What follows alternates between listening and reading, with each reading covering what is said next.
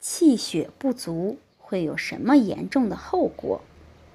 在中医的概念里，气是运行在人体内的一种精微物质，具有极强的能量和活动力，能够激发和推动机体器官的功能活动，也就是五脏之气和经脉之气，代表各种功能活动。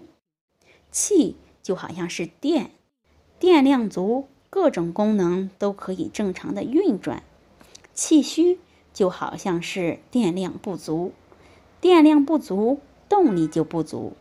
想象下快没电的机器是什么状态，就明白了。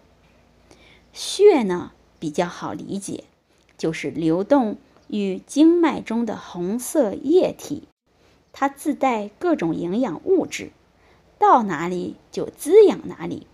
所以它的主要作用可以概括为两方面：一是调养脏腑形体经络和骨窍，血足的话，身体就一副营养饱满的样子；精神活动，也就是我们用脑的时候，同样需要血的供养。血足就精神气爽，思维敏捷。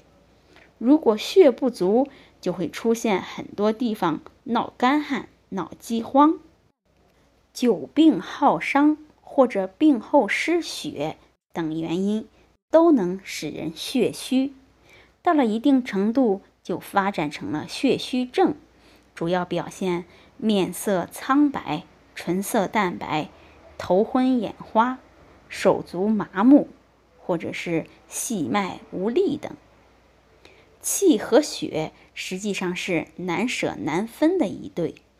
首先，他们出生的时候就紧紧相依。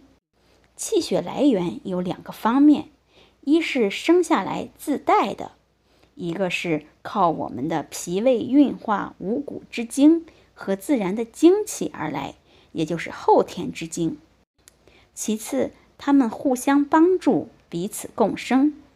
气可以推动血液的运行，血呢可以运载气，它们彼此的生成离不开对方。气虚则血少，血少则气虚，所以中医临床上一般都是气血双补。长期气血不足，除了上述症状的加深，还会影响到我们的脏腑。导致脏腑功能减退，引起早衰的病变，甚至影响到阴阳。